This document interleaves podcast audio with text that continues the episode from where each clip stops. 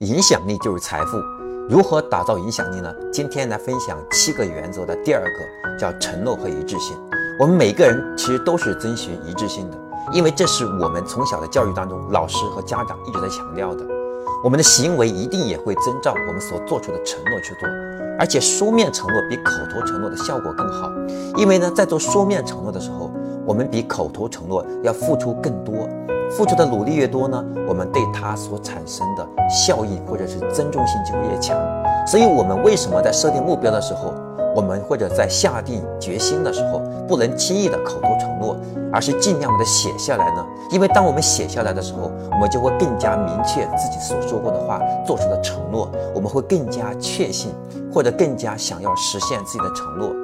那么，在销售过程中，如何让对方做出一定的承诺呢？并且做出书面的承诺呢？我们可能会明白，口头承诺会更容易一些。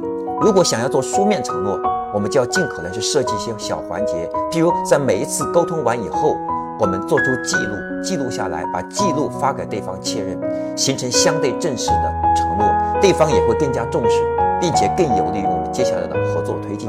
所以，我们看口头承诺。没有书面的效果好，是因为口头承诺会让别人觉得仅仅是说一说而已。但是如果我们把口头承诺的东西把它变成书面的，或者我们在沟通过程当中，我们就用书面把它记录下来，形成文案，形成文档，甚至会形成一个粗浅的框架发给对方确认。这一个小小的动作就是加深了承诺和一致性。那么接下来双方的合作会更加顺利一些。这是我们今天要讲的提升影响力的第二个原则。我是江开成，欢迎关注江开成商业课，带你走进深度思考的世界。我们下一个视频再见。点加号，点红心，点箭头。